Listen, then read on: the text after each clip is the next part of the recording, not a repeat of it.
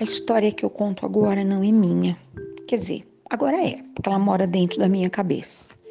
Mas é uma história que eu li, que eu ouvi várias vezes contada, cada um contava de um jeito, e depois eu li também para poder chegar às minhas próprias conclusões. A história de um peixinho que olhava para o mundo no seu entorno descontentado. Eram todos tão estranhos, com cada ideia maluca, cada um pensando só em si, todos sem tempo para poder resolver as coisas que ele achava de fato que valiam a pena. Ele não perdia muito tempo mais ali, não. As conversas não eram boas, as impressões não eram boas, e ele estava sempre pelos cantos. Sabe quem vive pelos cantos? Procurando, quem sabe, uma nova alternativa.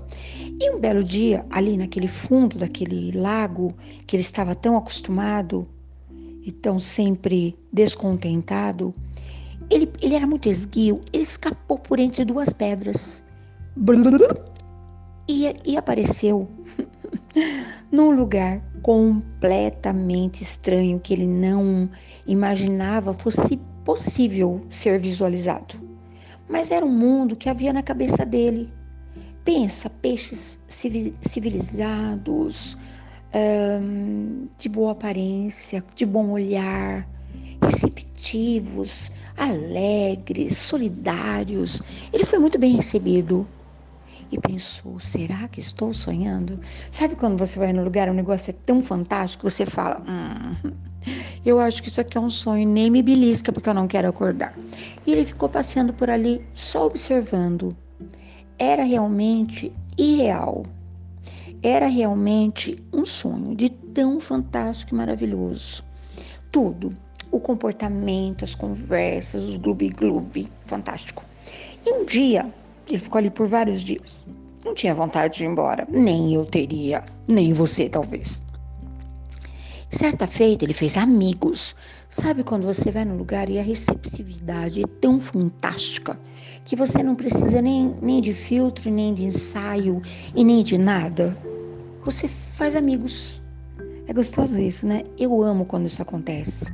E tem acontecido até com uma relativa frequência. Enfim, ele aproximou-se de, um, de, um, de desses amigos e perguntou: Esse mundo é real? E o amigo disse: Sim, você não está aqui?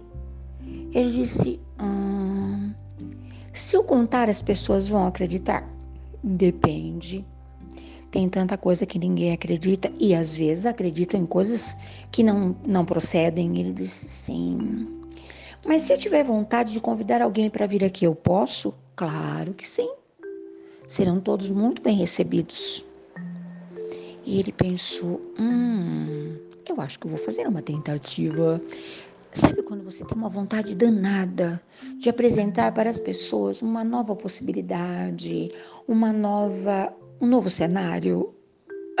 pois é. E aí ele voltou, procurou por aquele caminho, né? Voltou atrás nos seus próprios pés, nas suas próprias barbatanas e voltou para aquele lugar que ficou muito mais pesado, que ficou muito mais escuro, que ficou muito mais estranho. E todo mundo olhou para ele, todos os peixes, né? Ah, voltou? Onde é que estava o príncipe encantado? Sabe que jeitinho? E ele pensou no jeito que ele havia sido tratado lá. E foi gentil. E foi contando para as pessoas. Ele estava num lugar maravilhoso, incrível, pessoal. Ah, claro que sim. Oh, certamente. Ele fez algumas tentativas de dar uma pincelada nesse lugar que ele havia conhecido e percebeu. Eu quero falar de descompasso. Não, não havia compasso algum ali. O idioma que ele estava falando, que ele havia vivenciado, não chegava ao coração de ninguém. Tem coisa que só você só percebe quando você vive. Você concorda comigo? Pois é. Aí ele pensou: bom, mas agora que eu tenho certeza que aquele lugar existe, aqui eu não consigo mais ficar. Aí ele voltou nas suas próprias barbatanas, enveredou-se por aquele, por aquelas pedras já velhas, conhecidas, e foi viver naquele lugar maravilhoso e feliz. Pois é, já que aconteceu de você ouvir uma indagação, um questionamento, um problema, um desabafo, qualquer coisa, e você pensar, eu acho que eu que eu poderia fazer algumas sugestões. Aí de repente o olhar da pessoa te fala que não, eles não estão prontos e você se cala. Já te aconteceu de você acenar com uma possibilidade e a pessoa te falar assim, ó, ah, mas comigo não funciona, ou ah, mas eu já tentei de tudo, ou ah, mas eu tô tão cansado, ou ah, eu não acredito mais em nada. Você conhece alguma coisa assim? Pois é. Eu quero falar um pouco disso, do descompasso, né? Uh, quando nós acalentamos no coração uma esperança gigante, maravilhosa, quando a gente tem assim uma uma gana de espalhar a alegria, de compartilhar, de aconchegar, hum, mas precisamos ser cuidadosos, né? Porque você precisa querer, mas a pessoa também tem que querer. Pois é. Por falar nisso, claro, vou rememorar coisas. Eu era da minha vida. Eu era bem, bem piquititica, novinha, aquela coisa magricela, parecia um com cabelo de milho, aquele olhar azul, era azul, né? Depois ficou verde. Hoje eu já nem sei mais que cor que ele é. O meu olhar é verdejante, certeza. E eu tinha um, um tio que era o irmão caçula de minha mãe, que era considerado um pé de valsa. Dançava muito, quando iam para os bailes, né, os, os, os jovens, os seus amigos, ele fazia o maior sucesso. Mas ele não era apenas um pé de valsa, ele era um homem elegante, sempre muito contido, de uma sabedoria muito grande, gostava muito de ler, conhecia boa música, usava uns ternos que eu achava assim, bom, para a época, usar um terno para ir ao baile era a coisa mais normal. Se eu já estou velhinha, imagina que idade tinha meu tio. Em que época foi isso? Enfim. E eu sempre, quando ele estava lá ouvindo as músicas todas, fazendo suas coisas, ele fazia contabilidade de uma usina, mas fazia bastante coisa em casa, nos livros de apontamento. Sempre colocava uma música para tocar, né? No rádio, ligava o rádio naquelas emissoras com um bom gosto musical, que saudade que eu tenho, enfim. E eu ficava ali encantada. E ele me falava: quando você crescer, eu também vou levar você comigo aos bailes. E eu pensava: puxa, mas quando que vai ser isso, né? Mas ele fazia uma brincadeira que eu lembro, e depois eu fiz essa brincadeira muitas vezes também. Ele me colocava meus pezinhos descalços sobre os sapatos dele. Eu achava ele grande, grande, lindo, perfumado, elegante. Eu morria de medo de falar alguma coisa que não fosse adequada, porque ele era muito sábio. E ele dançava comigo, valsava, boleirava comigo, meus pezinhos ali segurando a minha mão. Eu até fechava meus olhinhos, ai que delícia. E eu aprendi a. Como é que eu vou te falar? A compreender a diversidade dos ritmos. Então, ele falava: agora um tango, agora um bolero, Agora um foxtrot, agora uma valsa, que eu amava, gosto muito ainda. Agora ia falando, né? E eu aprendi. E de verdade, ele cumpriu a palavra e me levou muitas vezes para os bailes. Bailes que a usina um, organizava, né? E ele me levava, então na primeira hora, ele dançava comigo, depois ele me levava para casa dos meus avós e voltava. Também uma hora de, de música, estava perfeito, maravilhoso. E quando meus avós concordavam, eles ficavam sentadinhos comigo para assistir. Eu fui liberada para dançar com outras pessoas muito tempo depois. E eu hoje compreendo. Era um cuidado que se que eles tinham com a minha pessoa, né? Estavam cuidando de mim, haviam que ter cuidado. E claro, uma experiência dessa a gente não esquece nunca na vida. E hoje me lembrei, por que eu estou falando de descompasso? Ele sempre me falava do compasso que, as, que há que se ter, né? É, dos pés do, dos valsantes, dos, dos dançarinos. Naquela época, a responsabilidade muito grande era do condutor, né? Do cavalheiro que conduzia a dama, valsante ou sei lá o quê. Então, ele sempre falava qual era o papel de um, qual era o papel do outro, né? incrível, incrível, incrível, incrível. E eu tomei gosto pela boa música e também por essa ai, por essa delícia que é dançar, eu danço bastante ainda.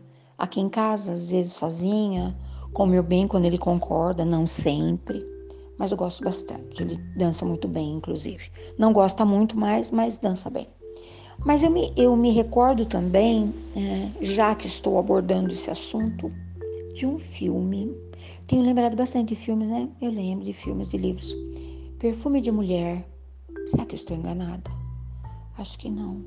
Alpatino. Talvez. Posso estar enganada. Ele é deficiente visual, ele é cego. E a cena maravilhosa, que está fresquinha na minha memória, acho que vou até assistir novamente quando ele tira uma jovem para dançar. Ela tem um acompanhante, inclusive. E claro que ela se surpreende, porque primeiro ela está compromissada e segundo, ele é cego, como é que ele vai dançar? E o que ele quer dizer para ela que há que se ter olhos para ver e compasso também. E ele faz aquele aquele convite incrível que ela só precisa sentir a música, ela não precisa ver absolutamente nada. E ela, ele toma a jovem linda pela mão e leva, conduz pelo salão, dançando aquele tango maravilhoso, incrível, fantástico, né? O que prova que tem muita coisa que a gente nem precisa ver com os olhos. O essencial é invisível aos olhos, às vezes é. É preciso que o coração de cada um de nós possa sentir Estou falando de parcerias, de relacionamentos, de compassos e de descompassos. Ando pensando bastante, você que me ouve uh, deve ter percebido, né? Eu ando pensante, muito pensante. Porque eu, peixinho, nessa, nesse mar revolto, o meu coração sente que existem já tantas possibilidades de paz, de contentamento, de acordos, de conversas, de lucidez. Mas ainda estamos um pouco longe, eu acredito. Parece que as pessoas não estão interessadas em nada disso. Uma falta de paciência, uma falta de tempo, não sei. Também tenho abordado bastante isso. Todos nós, cada um de nós, peixinhos ou não, valsantes ou não, compassados ou descompassados, cada um de nós tem a nosso favor, se bem utilizados. O tempo, 24 horas. 24 horas vezes 60 minutos, vezes 60 segundos. Uau! O que será que cada um de nós está fazendo com o tempo? Por que, que alguns conseguem dar tanto proveito a um dia, a uma noite, ao decorrer do tempo. E para outros é tão pesado. O que seria? Você sabe me dizer? Você tem uma resposta para mim? Hum, hum, hum. Você também tem sido um peixinho querendo se esgueirar por entre as pedras para encontrar aquilo que seu coração tem certeza que existe? Pois é, né? Depois me conte. Depois me conte. Eu sei que eu não sou a única cabeça pensante desse planeta. Tenho certeza que não. Eu tenho certeza que eu não estou confusa, que eu não estou equivocada. Porque esse mundo tão incrível, suportável e leve já existe. Eu tenho certeza disso. E eu precisava te falar sobre esse assunto. Entendeu? Bom dia, boa tarde, boa noite bons intervalos, boa vivência, boas descobertas, bons momentos de contentamento para o teu coração. Eu vou, mas eu volto.